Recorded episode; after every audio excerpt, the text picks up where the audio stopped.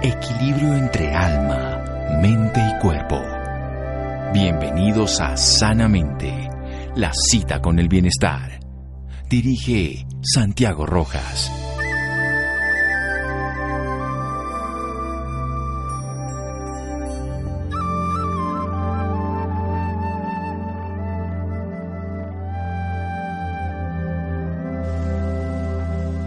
La salud no lo es todo, pero sin ella todo lo demás es nada. Arthur Schopenhauer. Buenas noches, estamos en Sanamente de Caracol Radio. Yo, tú, nosotros, vosotros, ellos, todos nos metemos de alguna manera a la internet a buscar algún tema relacionado con la salud para buscar soluciones, para generar además soluciones para los demás y nos enfrentamos a un problema muy grande. No sabemos si la información tiene sentido, si la información es adecuada, si la información nos lleva a un caos o nos hace no actuar de la manera coherente. Bien, tengo aquí a dos especialistas que han dedicado un tiempo a investigar sobre dos temas fundamentales. ¿Qué es lo que más se busca en Colombia?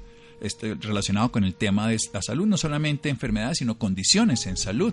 Y por otro lado, lo que son las noticias falsas, los fake news. Vamos a hablar con Federic Jordac Márquez, que él es catalán, y vamos a hablar también con Bruno Garza, que él es mexicano. ¿Quién es Federic? Soy yo, soy yo. Yo era médico. Eh, ¿Era? Era, sí, porque ahora, ahora no podemos decir que sea médico, no, no considero que, que, ver, ver, pacientes, ser médico es ver pacientes, pero bueno, sí, he sido médico y soy uno de los fundadores de la plataforma Doctoralia.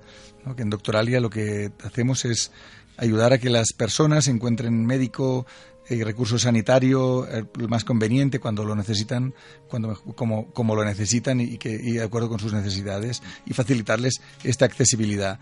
Y esto lo hacemos no solo en Colombia ni en España, sino que operamos en, en 15 países, muchos en Latinoamérica y el, el año pasado, por poner unas magnitudes, por poner cifras, eh, tuvimos 360 millones de pacientes buscando recurso sanitario eh, y médico en... en, 360 millones de visitas, o sea que tienen una información suficientemente grande. Efectivamente. Sí, sí, Colombia si tuviéramos cuarenta y tantos millones que nunca supimos por el censo cuánto eran, pues unas ocho veces, probablemente ocho o nueve veces. Bueno, Bruno Garza. Doctor Santiago, muchas gracias por tenerme, la invitación, le agradezco de sobremanera. Eh, soy Bruno Garza, eh, de México adoptado ya aquí en Colombia, en Bogotá, precisamente. Muchas gracias por la invitación. Y eh, soy responsable de la operación del país. Eh, actualmente ya tenemos más de 25 personas contratadas, puro talento local, lo cual me siento muy orgulloso porque estamos apoyando justamente eso, ¿no? El talento colombiano. estamos ya con presencia en Medellín, Cali, Barranquilla y Bogotá con consultores comerciales que están buscando esa asesoría, que están dando asesoría a todos los especialistas en salud. Bueno, listo, ya tenemos claro que es Doctoralia. Ahora queremos entrar en materia después de un pequeño corte que tiene que ver fundamentalmente con qué son las noticias falsas, cómo diferenciarlas y saber esas investigaciones que ustedes han hecho al respecto. ¿Qué es lo que buscamos los colombianos? ¿Qué es lo que los colombianos nos interesa en salud? ¿Cuáles son las más comunes y qué significa eso? Seguimos en un momento aquí en Sanamente de Caracol Radio. Síganos escuchando por salud. Ya regresamos a Sanamente. Bienestar en Caracol Radio. Seguimos en Sanamente.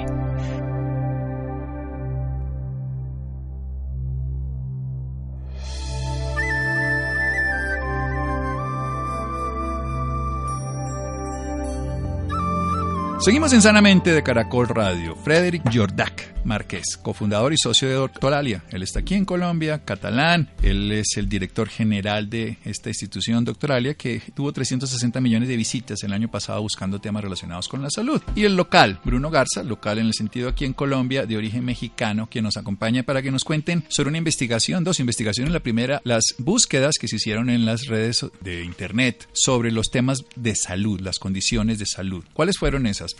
Bueno, las condiciones de, salud que, encontramos acá, bueno, buscando, nosotros tenemos dentro de toda esta magnitud del millón de usuarios aproximadamente al mes que tenemos en Doctoralia, nos ha permitido eso, ver, ver qué es lo que buscan, ¿no? qué es lo, que, lo más buscado. Y en principio, en el top 10 Estoy por hacer el top 10 del 10 al 1, ¿no? En plan. Hágalo, hágalo, hágalo, hágalo, interesante. Vamos a hacerlo un poco ameno. No, del 10 al 1, en el, en el puesto 10 están los cálculos renales, ¿no? que estamos hablando de enfermedades que son de, de, alta frecuencia y hay mucha gente que tiene cálculos de repetición y eso explicaría también que la primera o segunda vez andes buscando qué te pasa. O sea, pero técnicamente la gente pone cálculo renal. Sí, sí, sí. Y entonces empieza a diferenciar si son cálculos de ácido úrico, cálculos de calcio, ustedes ahí ya se va abriendo. Correcto. Eh, después ya es lo que, de que te, el, profesional, el médico, eh, te, haga el análisis correcto y de, ahí salga el tratamiento. Pero de entrada es cálculos renales, quiénes son los especialistas, mm, cómo funciona, quién, quién puede tratarlo, etcétera.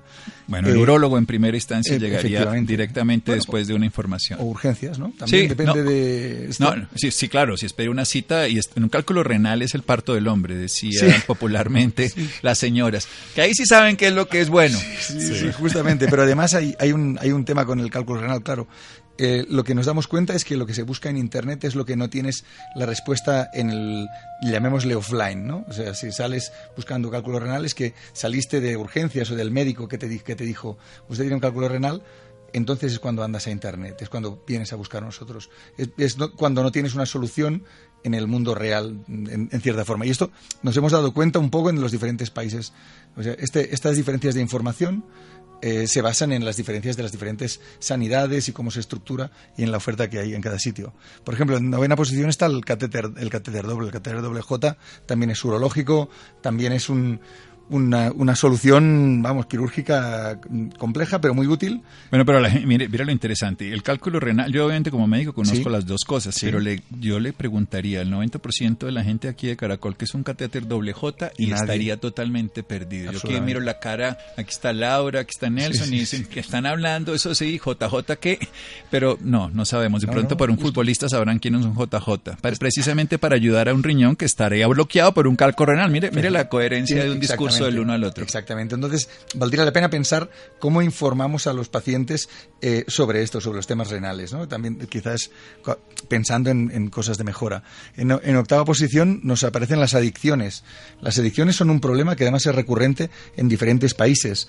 Eh, bueno, es, yo creo que es un, signo de los tiempos modernos esto de ir exigidos y de tener que ir a tope tanto cuando estamos de, de, de, de juerga, de rumba, que dicen eh, como, de, como cuando estamos trabajando. ¿no? Esto, entonces, entrar en adicciones, en quién nos puede tratar de adicciones, y además también es una cosa para Internet, porque se hace complicado preguntarle a amigos, vecinos y conocidos. Porque reconocer que uno es adicto ya es un proceso, pero generalmente aceptarlo públicamente, reconocer ya con uno mismo ya es una dificultad, pero ya que se reconoce y socializarlo, porque todo el mundo dice, yo bueno, yo tomo un poquito, pero eh, en Estados Unidos hay una frase un poco irónica que dice que alcohólico es el que ve más que su médico, porque el consumo de alcohol por parte del médico es muy alta. Eso, eso ha mejorado afortunadamente con el conocimiento de que poquito alcohol también es dañino, aunque de su tierra se consume... Bueno, bueno sí. En Europa en general se consume bastante vino y cerveza. Pero sí se ha ido desmitificando de que un poquito de alcohol es saludable, que eso ha ido ya una controversia en los últimos esto meses. Está quedando muy claro que, que cuanto menos mejor. Eh, yo creo que, que, y esto fastidia. Bueno, una cosa es lo que, lo que es bueno para la salud y otra cosa es que fastidie las economías de, de la gente. ¿no? Si uno vive de la cultura del vino o la cultura de la cerveza. Pero, es que es, es, fácil decirlo de una manera. La industria de alimentos está manejada, o la alimentación, la comida, está manejado por una industria que no sabe de salud y la salud está manejada por una industria que no sabe de nutrición. Entonces nos damos la mano ahí entre las dos opciones. Entonces tenemos adicciones de todo estilo, además también adicciones al juego, adicciones al internet. Si está ahí todo el día mirando, ya está entre O al sexo, ¿por qué no? También sí, sí, adicciones. hay unas de comportamiento en este caso y otras que son de consumo, que sería lo del vino, cerveza y cigarrillo. Bueno, en el top 10 vamos en el no, en el séptimo. En el séptimo tenemos la depresión, que también nos pasa un poco como, con las adicciones. El, el estar depresivo, tener que ir a consultar un profesional de la psiquiatría también eh, eh, todavía es un estigma social en, en, sociedades latinas. ¿eh? Hablamos de España, nos pasa lo mismo. También es de las, de las condiciones más buscadas. Sí, yo no estoy loco porque tengo que ir donde el psicólogo donde el psiquiatra. Sí, pero, pero, es bien interesante porque la OMS dice que es la enfermedad mental que más ha aumentado en el siglo XXI, que tiene una prevalencia femenina de 3 a 1 y cada vez entendemos mejor que este es un proceso multicausal, no solamente relacional, hay antecedentes obviamente genéticos, pero también tiene que ver con inflamación crónica y hasta con procesos autoinmunes. Interesante esta y lista. que el 80% de la gente en algún momento de su vida va a tener una depresión. Claro, es que además es un proceso adaptativo, tiene, tiene su tiempo, tiene su tiempo que mucha gente a través de la depresión se vuelve muy creativa y transforma su vida. Otros, infortunadamente, al no, al no tener esa valoración de quienes se suicidan. Es un riesgo real y, no mejora con consejos. Pero bueno, sigamos. Seis. El seis, otro tema también tabú que es la disfunción eréctil. Nadie, nadie sufre disfunción eréctil. No, ese tema no existe, ¿qué? Ni en Colombia ni en ningún sitio. Nunca existió. No, pero mire, no es sino fácil ustedes que miden todas esas cosas, no es sino mirar la venta de sildenafilo y todos los productos para saber qué tanto se necesita. Sí, sí, Hablemos de la difusión eréctil, no hay que hablar del tema. Veamos cuánto fue la venta de Pfizer y todas las demás industrias que empezaron. Ah, no, sí, sí.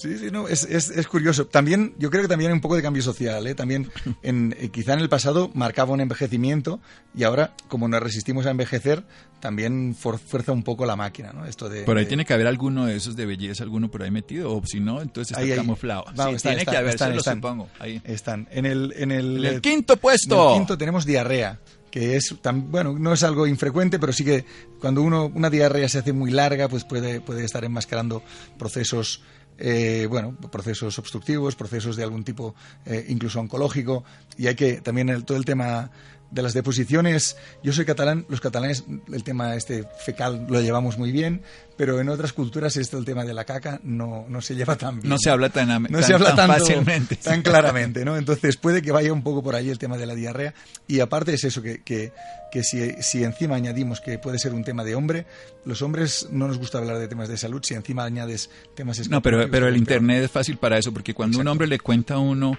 algo y que le pasa, siempre es un primo, un amigo, conoce un vecino. La mujer sí lo personaliza, mira, me pasa esto. En cambio yo no, yo tengo un señor que me dijo que... Tengo un amigo, tengo un amigo, todos tenemos un amigo. Todos tenemos un amigo, el tío, el primo que le pasa eso. Bueno, recordemos cálculo renal, catéter doble J, las adicciones, depresión, disfunción eréctil y llegamos a la diarrea y seguimos con el número 4. El número 4 es el acné. El acné también. Bueno, este es mucho más, aunque es más juvenil, obviamente, pero, pero se puede presentar en cualquier época de la vida. Sí, ahí el, después de los 25 años, nosotros buscamos que es eso, que es el 12% de la población femenina lo padece. Un 12% estamos hablando de mucha gente. Estamos, y, el, y este son números de, de, la Asociación Colombiana de Dermatología. Eh, entonces, eh, bueno, yo, evidentemente todo, todo, lo que es temas de estética preocupa y, esto, pues bueno, es, eh, eh, entra dentro de las enfermedades más consultadas. Yo creo que también tiene, tiene una lógica, nos preocupa nuestro aspecto. No, ya, ahí donde, veo, donde yo decía que aquí arriba está lo de estética, que es una de las grandes preocupaciones. No he visto la obesidad, pero me imaginé que por ahí alguna cosa. Ah, vamos más arriba, más arriba ah, tenemos algo que está rozando la obesidad, pero por ahí va. Pero tiene que ser, porque son, aquí yo veía, ¿no? Pero por un lado están las enfermedades, las cosas, las compulsiones, los comportamientos, las condiciones, y, y empiezo ya uno a mirar la imagen y, el, y cómo se identifica. Pero Santiago, piensa que, hay cosas que son más fáciles de encontrar y cosas que menos. O sea, a nosotros nos utilizan quizá en las cosas más difíciles de encontrar, que hay menos presión, llamémosle de medios, para presión de publicidad, presión que es, quizás es más fácil de encontrar una clínica de adelgazamiento que, alguna otra alguna otra historia en la publicidad actual. No, pero interesante. Para mí esto es, como es desconocido, lo estoy descubriendo igual que los oyentes. Eso me parece mejor que no tenía la información previa, porque entonces ya estoy sesgado y estoy manipulando. No, aquí estoy descubriendo con ustedes. Pues muy bien. El número tres. Sí. El número tres también vamos a la enfermedad mental, que es ansiedad ansiedad, ansiedad, depresión. Estamos también, insisto, yo creo que también es una enfermedad de los tiempos modernos, de, de, de, sí, Nosotros hoy en día hablamos de una, una frase una, que se llama la carga alostática, que es como el distrés, que es el término que Hansel, el descubridor de este proceso adaptativo, nos generó. Y en el mundo moderno tenemos una gran cantidad de necesidades creadas por la mente y la sociedad que son irreales, que son absurdas. Tener más de, siempre más, y eso lleva a que no podamos cuando no, cuando no lo logramos eh, adaptar, nos generamos ansiedad y cuando nos sobrepasamos, nos deprimimos, biológicamente hablando. Obviamente estoy diciéndolo muy simplista, pero es lógico que lo busques. Vamos a hacer un pequeño corte en este momento aquí en Sanamente y vamos a dejar que Bruno también hable, porque si no, después el jefe no le va a conocer la voz. A ver que nos diga por lo menos alguno. Pero después de un pequeño corte aquí en Sanamente de Caracol Síganos escuchando por salud. Ya regresamos a Sanamente. Bienestar en Caracol Radio. Seguimos en Sanamente.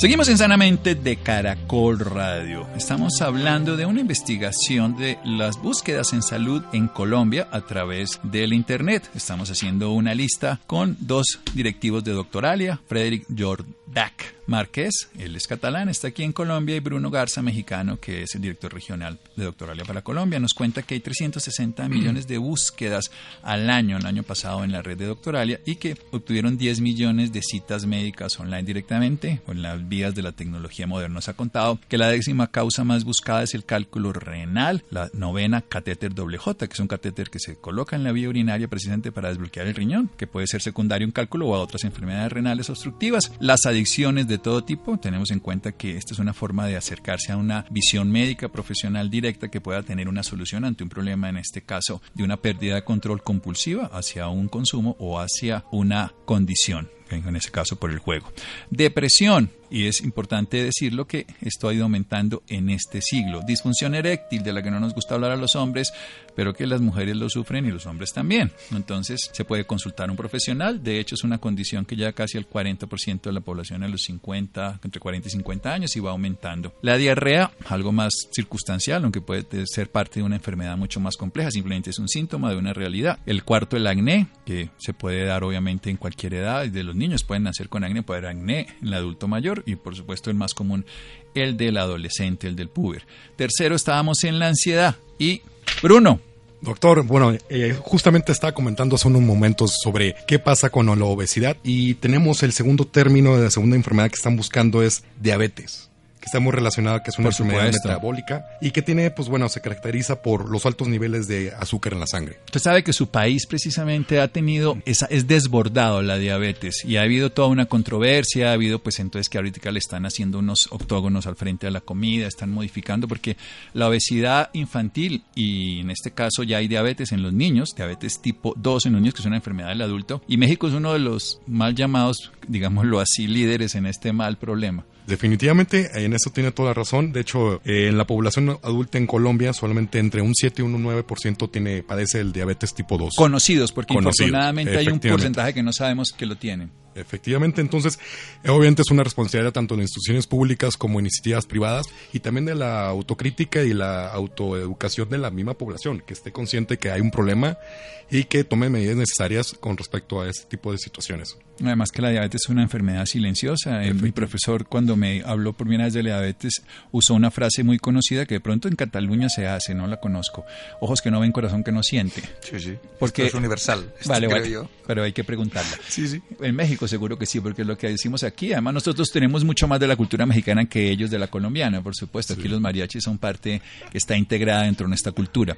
Técnicamente, ojos que no ven, corazón que no siente significa que la diabetes los lleva a uno de manera silenciosa a que uno se quede ciego y que se infarte y ni siquiera se dé cuenta de los síntomas hasta que le ocurren. O sea que es una enfermedad que uno al final cree que es un problema del azúcar en la sangre. No, es una enfermedad que afecta el sistema nervioso, el sistema circulatorio y que se manifiesta entre otras cosas con alteraciones del azúcar y el metabolismo de la insulina, pero que puede favorecer el cáncer, la depresión, el daño renal. Muchos pacientes con falla renal están directamente relacionados con esta enfermedad. Así que el segundo, en el top 2 de la de la búsqueda que se hace en Doctoralia es de, los colombianos, en este caso la diabetes, 7 a 9% de la población que conoce esta enfermedad, que infortunadamente hay un porcentaje que se calcula que puede llegar a ser la mitad de estos que no lo saben y que al no saberlo no tienen un manejo. Efectivamente, pues bueno, ya llegamos al, número uno y es algo que, bueno, este es el aborto espontáneo, es el término más buscado, pues la preocupación más grande entre las mujeres. En, durante su embarazo, teniendo en cuenta que se presenta entre un 10 y un 20% de los embarazos, de acuerdo con Carlos Andrés Zorro, un ginecólogo dentro de nuestra plataforma en Doctoralia. Y es un perfil que concuerda mucho porque eh, estamos hablando de eh, un 70% de nuestros usuarios dentro de la plataforma son mujeres mayores de 25 a 40 años. O sea, ese es el target donde ustedes están. Efectivamente. No, no, no seriamente el target, pero son los usuarios, Aquí no los hemos elegido, nos han elegido ellas, en concreto a nosotros. Ellas, eso Son ellas. Y esto es interesante, sí, porque nosotros hablamos lo mismo de que aproximadamente se puede perder uno de cada cinco embarazos. La naturaleza obra en estos casos por selección natural. Tendrá sus razones, tendrá sus motivos y actúa de manera espontánea, pero entenderlo Además, esto, y aquí sí me, me, gusta, me gusta que lo consulten y se lo voy a explicar por qué. Por una razón, porque todas estas muertes perinatales son vistas de una manera muy mm, discriminatoria por la sociedad. Hombre, pues usted no tenía nada, no perdió nada. Mm, si uno le dice a un niño que lo quiere llevar al día siguiente a ir a un parque de diversiones y al día siguiente no lo lleva y ya le arma la escándalo, ¿cómo será la ilusión de una mujer que quiere tener un hijo, su proyecto de vida, su ilusión puesta en el amor, algo de sí mismo que se está creciendo, que está transformándose y abortarte este proceso? Pues nosotros como médicos y yo que trabajo en cuidado paliativo le damos una importancia a estas muertes perinatales, a estos abortos que infortunadamente parecen que son cosas, bueno, a cualquiera le pasa, aunque sea uno de cada cinco, sin embargo puede llegar a ser un trastorno muy importante. Mire que esto que ustedes están diciendo evidencia la profundidad del sentido del dolor emocional en una mujer, en este caso. Pero, también añadiría que yo, yo eh, defiendo que es la mejor época de la historia para tener una, una enfermedad porque nunca ha habido mejores médicos que ahora, nunca ha habido mejores centros, ni nunca se ha sabido más. Y algunos de estos, de estos abortos quizá tengan una causa que, convenga estudiar. Ah, por supuesto. Que, entonces, eh, y por eso vale la pena. Yo entiendo que también es gente preocupada por eso, porque tiene un, dolor y, quiere ver cómo ha sido esto y quiere no, porque si usted tiene una pérdida, hay, una frase muy sencilla. Si usted pierde y no aprende, fracasa. Entonces, si usted pierde y aprende y busca y transforma, si se cae un avión, ah, pues se caen los aviones. No, a ver por qué se cayó este avión, hagamos una investigación, averigüemos que le faltaba al DC-10, un, la vez que se cayeron unos DC-10 porque un tornillito sostenía más peso del que soportaba y se rompió. Entonces, aprendimos y lo cambiamos. Entonces, si este tiene una insuficiencia ovárica, si lo que tiene es un síndrome ovario poliquístico, si lo que tiene es una malformación con una incompatibilidad de sí, sí, sí, lo que sea. Sí, claro. Lo que quiero decir es que, pero el que lo busque la persona es la importancia que le da. Como le da la importancia a la diabetes, a la ansiedad, a la acné, es lo que nos está diciendo. Y para decir que no es algo menor cuando un hombre, nosotros aquí hombres, los tres, le decimos, no, tranquila, eso espérese un ratico, no, pero si es la primera causa, me llama la atención favorablemente y para que nos demos cuenta de la importancia de esto. Pasemos al otro tema, de los fake news. Ustedes también hicieron una investigación. Bueno, nos pasamos nosotros, como tenemos datos y tenemos tiempo, digamos, y ganas de, ganas de, sacar, de sacar ciencia de las cosas, pues bueno, les hacemos preguntas a nuestros especialistas que están registrados en, en Doctoralia y a, y a los pacientes que se registran y nos contestan los que nos contestan, ¿no? Puede haber el sesgo este de selección y tal, pero bueno, los números son... son pues un muestreo grande, es un muestreo grande. Es un muestreo Digámoslo de esa manera. Eh, ahí está el tema. Entonces, a los, claro, los, el 78% de especialistas colombianos ha, ha, detectado que hay un incremento de fake news, ¿no? Fake news entendido como como estas noticias que se generan, que llegan, que le llegan a uno o a una a su WhatsApp o a su Facebook, o que ve o que sale en algún medio, en, tanto en cuanto hay un peligro de que un sujetador provoque cáncer porque lleva un metal, o, hay un superalimento que cura el cáncer. Ese, me preocupa, o sea, cualquiera de los dos me parece igual de horrible. O el, terrible de verdad que es el, del, el de no vacunar a los niños porque, porque las vacunas tienen el, autismo. Digamos, recordemos que estamos hablando de fake news, ¿no? sí, sí, sí, justamente. todo esto, yo haya dicho lo contrario. No, no, todo esto son noticias falsas que de alguna forma se retransmiten y quedan. ¿no? Entonces, claro, lo que sí que están experimentando los, los, médicos, los profesionales, es que la gente les va a la consulta preocupada por estos temas y cada vez les van más. ¿no? También hay que decir que es una tendencia global. En el mundo, por supuesto. Entonces, una de cada tres fake news son de temas de salud, calidad de vida, estilo de vida. Esto es, es una barbaridad porque hablamos de comida. y, también esperanzadora. Yo creo que son igual de, O sea, yo creo que usted los dijo en las tres formas en que yo las, las he estudiado también y las trabajamos, intentamos hacerlo aquí de la mejor manera. Uno, que le decimos a las personas que algo le produce algo que no es, para decirlo en un sentido sencillo. Que si entonces uno se comió esta cosa, entonces le va a dar esta enfermedad y generamos.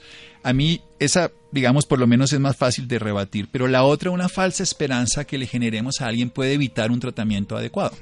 Entonces, ¿qué tal cosa? Entonces termina evitando tal enfermedad. Estamos hablando, por ejemplo, de la diabetes. Volvemos al ejemplo anterior. La diabetes es una enfermedad que tiene dentro de sus síntomas una respuesta mayor al azúcar. Entonces uno dice, me voy a tu tierra. El nopal baja el azúcar. De hecho, la miel de, nopal y bueno, de diferentes tipos de Entonces, eso es cierto el nopal baja el azúcar, pero no quita la diabetes ni cura la diabetes. Si yo evito un programa nutricional, comprender la enfermedad, un apoyo terapéutico médico adecuado, hago una capacitación adecuada en ejercicio, porque la actividad física es útil para el metabolismo, y además duermo adecuadamente, todo eso dentro de un proceso, yo podría usar o no el nopal y al final sería algo sobreagregado. Pero si yo decido que el nopal, por bajar el azúcar, que es una planta que es natural y que es sano, me pongo a tomar nopal, pero al rato me tomo la gaseosa, al rato me tomo la no sé qué, alto, lo que yo estoy haciendo, ese fake news me puede llevar a todas las complicaciones de la diabetes y ahí es donde está el riesgo. Bueno, es que nos agarramos a clavos ardiendo a veces, ¿no? Y esto es, es lo complicado. El ser humano es así, y, pero los profesionales de la medicina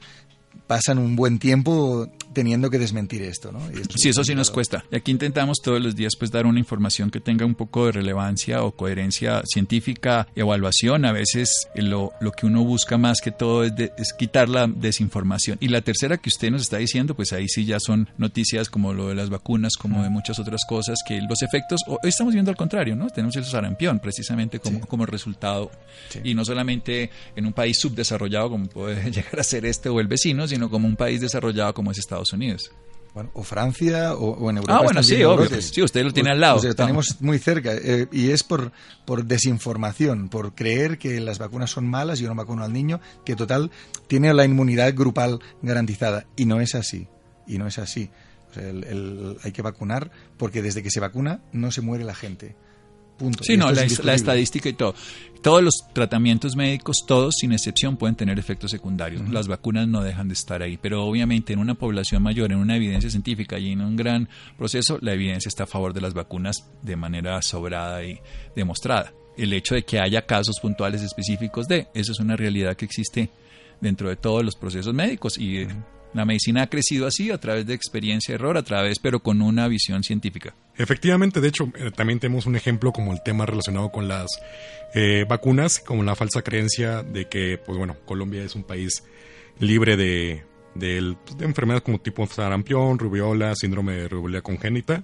Sin embargo, tenemos el Instituto Nacional de Salud que reporta nuevos casos por diferentes temas, desde la parte de migración hasta diferentes tipos de causas. Entonces, no hay que caer en ese tipo de, de, de, pues, de creencias y mitos y siempre pues tratar de estar eh, validando la información con diferentes fuentes, ¿no? ¿Y ustedes cuánta información de esa sacan específicamente de, del centro o de algunas regiones del país? ¿Hay diferencias? ¿Tienen eh, sectorizados? Aún no, aún no, aún no lo tenemos sectorizado porque eh, realmente la muestra tiene que ser suficientemente representativa y entonces es, es por tamaño. así como lo que buscan, sí que tenemos números, aquí hacer que la gente conteste eh, conteste encuestas es más complicado, no nos vamos a engañar. Y todo el mundo. Todo el no, mundo, nadie tiene tiempo. es todo el mundo va muy liado y son 10 preguntas, pero es un mundo, ¿no? Eh, gracias a los que, si alguien nos escucha, gracias por contestar nuestras encuestas, eh, si, si, ustedes son pacientes y utilizan Doctoralia, porque nos ayudan a eso, a poder contrastar, ¿no? lo que sí que tenemos es, es el, el, eh, la parte esta de, de, de, bueno, de que los colombianos confían, un 60% de colombianos confía eh, perdón, el 60 y dijo, dije el... Sí, exactamente el 60% de colombianos eh, cree que consultar información en, de salud en Internet les ayuda a acertar en sus decisiones. Que un 60%, bueno, mm, es bastante. O sea, confiar en... Pues dos de cada tres. Confiar es bastante. ¿eh? Confiar en Internet como fuente. Usted, usted bueno, eso es importante para Colombia. ¿Cómo será en otros países? ¿Sabe algo? estamos ahí. En, en, España estamos en, en números así, ¿eh? un poquito más quizá, pero, pero se tiene más en cuenta todavía el, criterio del, del, profesional. Lo que sí que está claro es que eso, que, que, que, la gente valora mucho la cantidad de volumen de información que encuentra en Internet y esto nos retrotrae al tema de las fake news. Claro que hay mucha información, pero falta que esa información esté validada, eh, sea de alguien que, la tenga actualizada, eh, que realmente se haga responsable. Nosotros, por ejemplo, una cosa que tenemos en Doctoralia es una sección sin costo alguno para el paciente de, pregunta al experto y uno pregunta y contesta un panel de, profesionales, médicos y especialistas que nos han dicho que ellos quieren contestar preguntas y en 24-48 horas dan respuesta a estas preguntas sin que cueste nada y son preguntas que eh, el que contesta tiene, el, que pregunta sale sin nombre, anonimizamos, pero el que contesta es el profesional, con su cara, con su cédula, con dónde visita, es decir, se le puede está todo su respaldo de conocimiento. que, es una cosa que, en Internet, en las fuentes de conocimiento de Internet, no necesariamente encuentra uno. Bien, entonces, ¿cuál es la medida más importante o las medidas más importantes para las fake news que ustedes proponen para las personas que nos escuchan en este momento a través de las emisoras de Caracol? Medidas, pues, básicamente, es, siempre estar eh, referenciando la, fuente de la información, tenerla que esté validada. Además que estar en cuenta también la fecha de la publicación de la, de la, de la misma y que esté también es una parte muy importante de que cuando tengas una, una inquietud, acudas al especialista directamente, porque de hecho el 73% de los especialistas están invierten tiempo en desmentir en, en, estos desmentir estos tipos de mitos de noticias falsas sin embargo todavía falta el profesionista al especialista en salud que también brinde ese tipo de de ligas, de, de, links de, internet, de webs, que sean amigables, que sean digitales para el mismo paciente. Decir, mira, ve este video, ve este, este link de internet, que sí está validada la información para que hablemos del mismo idioma. ¿Qué lo que pasa? Es que muchas veces llega el, el paciente, es de otra generación y el médico no le habla dentro del mismo eh, idioma, ¿no? Sí. Entonces, sí es muy importante eso también. Y solamente es lamentable que solamente el 5% de los pacientes están, eh, dicen, dicen que reciben dichas recomendaciones en el mismo lenguaje digital. Bueno, o sea que nos tenemos que modernizar los médicos. Frederic, muchas gracias. Un placer, Santiago. Bueno, por esta oportunidad y estar aquí aprendiendo, Bruno. No, pues gracias, doctor, por recibirnos. Sí, señor. Bien, seguimos en Sanamente de Caracol Radio síganos escuchando por salud. Ya regresamos a Sanamente. Bienestar en Caracol Radio. Seguimos en Sanamente.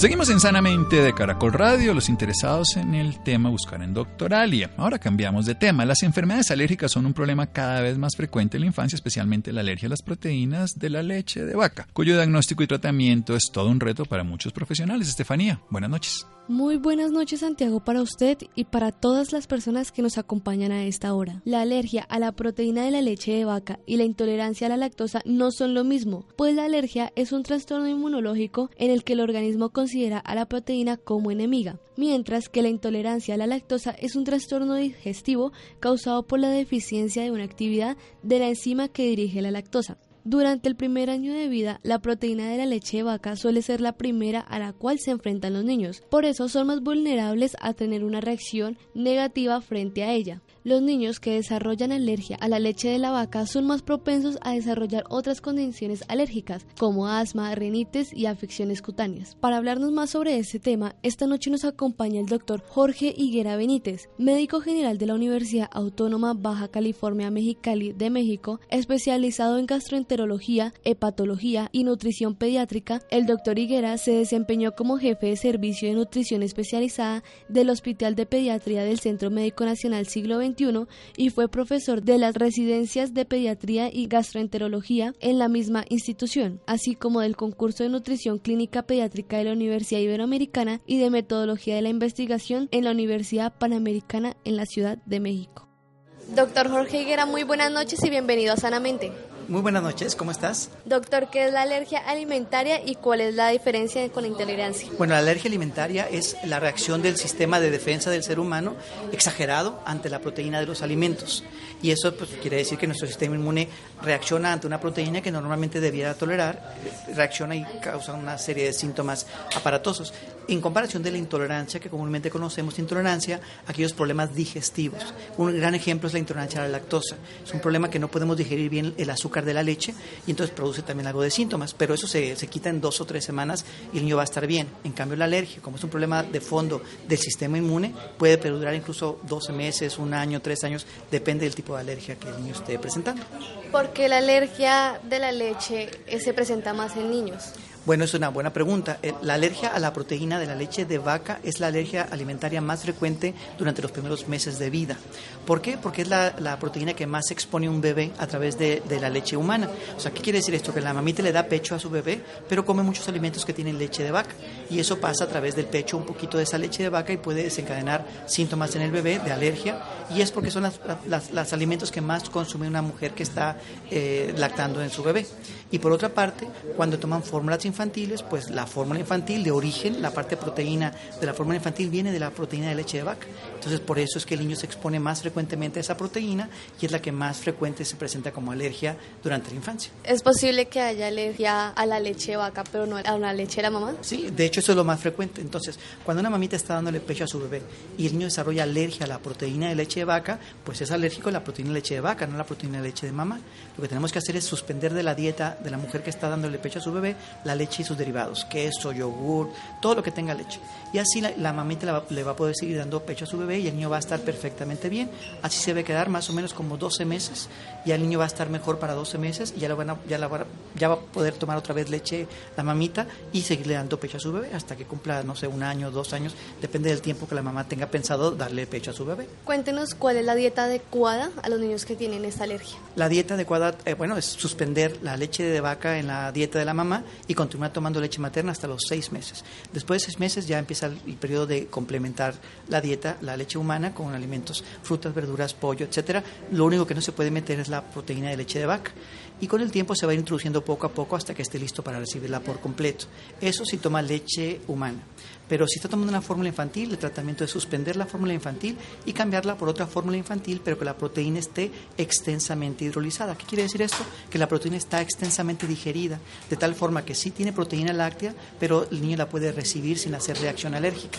Es importante que sea de origen lácteo porque los pedacitos que quedan le van a servir para, como, como vacunas para estimular al sistema inmune para que con el tiempo el niño pueda llegar a tolerar más rápidamente otra vez la leche cuando ya esté listo para tolerarlo, más o menos al año de edad. Cuando los niños no toman ninguno de los derivados de la leche ni leche, ¿pueden en un futuro generar rechazo a estas comidas? No rechazo, pero sí tienen riesgo de desarrollar unas deficiencias nutricionales, particularmente, por ejemplo, el calcio y la proteína. Entonces, lo que recomendable es que si el, niño está tomando una fórmula infantil por 12 meses o más de 12 meses, con esas características que son hipoalergénica, como no está recibiendo leche normal, está recibiendo poca cantidad de calcio y a lo mejor poca cantidad de proteína. Hay que ser cuidadosos. Lo que se recomienda es suplementar con calcio o mejor aún acudir a un nutriólogo para que les ayude a verificar qué le está faltando en la dieta para que no vaya a tener deficiencias en el futuro. Ahora, el niño que genera tolerancia, ¿qué quiere decir esto? Que ya no va a ser alérgico, se le quita la alergia con el tiempo, sí, sí, sí se sabe que la alergia a la proteína leche de vaca se quita con el tiempo. Entonces va a ser un adulto probablemente sano y va a poder, poder recibir nuevamente la proteína de leche sin problema. Es diferente que las alergias, por ejemplo, al cacahuate, a los mariscos, que es alérgico uno a, ese, a esa proteína toda la vida. A la leche vaca se quita con el tiempo porque está asociada con, con la inmadurez del tubo digestivo de un bebé. Conforme va madurando se le va quitando la alergia. ¿Con qué síntomas deben estar las mamás pendientes para saber si sus hijos son alérgicos? Eso es muy buena pregunta también. Cuando los niños son muy pequeñitos, los dos órganos que más sufren y que más se manifiestan son el tubo digestivo y la piel. ¿Qué quiere decir esto? Si yo tengo un niño que está con cólico persistente, reflujo persistente, diarreas persistentes, si no está subiendo bien de peso y, si, y además trae dermatitis en la piel, lesiones en la piel, ese niño por ser pequeño y tener todo eso, tiene todo el derecho de que se le descarte o se le busque una alergia a la proteína de leche de vaca. Si tienen esos niños, los, invito a que vayan con el pediatra para que verifiquen si no están ante una, una alergia a la proteína de leche de vaca. Lo diagnostiquen temprano y lo manejen temprano para evitar complicaciones en el futuro. ¿Hasta qué edad puede prevalecer esta alergia en los niños? Bueno, a los 12 meses de edad en promedio, el 50% de los niños ya dejan de ser alérgicos y pueden volver a tomar leche de vaca, pero hay otro 50% que se puede, puede permanecer incluso alérgico al año, dos, tres años. Se, se dice en términos generales que a los 5 años de edad, el 90% de los niños ya van a ser libres de alergia. ¿Y qué tratamientos tienen los niños para superar esta alergia? La leche materna con dieta, que es lo principal, y o fórmulas infantiles que, que sean hipoalergénicas y que contengan un probiótico, como el probiótico LGG, que es Lactobacillus rhamnosus GG, es bien importante porque el doctor Bernie Canani nos está mostrando en sus estudios de investigación que cuando se le da una fórmula hipoalergénica y se le agrega el probiótico LGG, reduce el tiempo de la enfermedad y además reduce el, riesgo de que desarrolle alergias en el futuro, porque los niños que se les quita la alergia a la leche de vaca luego desarrollan alergias en el futuro, como asma, rinoconjuntivitis, alergias a otros alimentos en el futuro. Entonces, si podemos reducir el riesgo a través de darle la fórmula, pero además el LGG es una muy buena opción según los nuevos estudios del doctor Bernie Canani. Bueno, doctor, ya para finalizar, háblenos de qué consejos le puede decir a nuestros oyentes con los bebés que tienen este tipo de alergias y cómo prevenirlas. Bueno, eh, es muy importante su pregunta. Lo más importante es, primero, concientizar que cuando la mujer está embarazada no esté abusando, por ejemplo, de antibióticos. ¿Por qué? Porque mata bacterias buenas del tubo digestivo de esa mujer que después van a ser importantes para el bebé. Lo voy a explicar un poquito más adelante. Dos, que coma lo más nutritivo posible para que vaya preparando su cuerpo y, y ese, sí, su cuerpo sobre todo para que el niño vaya a nacer de una manera natural y cuando nazca, que nazca por vía del canal del parto. Si la mujer come bien y se, nutre bien y, no toma tantos antibióticos, va a tener una microbiota sana, o sea, unas bacterias sanas en su tubo digestivo y en el canal del parto. Entonces, cuando el niño vaya naciendo, va a llevar a su, a boquita y a su piel esas bacterias de mamá que le van a servir de protección. Es como un sembrado de bacterias buenas en el bebé que va naciendo. Ese es el primer inicio, nacer por vía del canal del parto. Segundo, que tome leche materna. La leche materna es rica en prebióticos y en probióticos y eso, eso ayuda a que el niño desarrolle una microbiota, una bacteria buena, unas bacterias buenas en su tubo digestivo y lo va preparando para evitar alergias.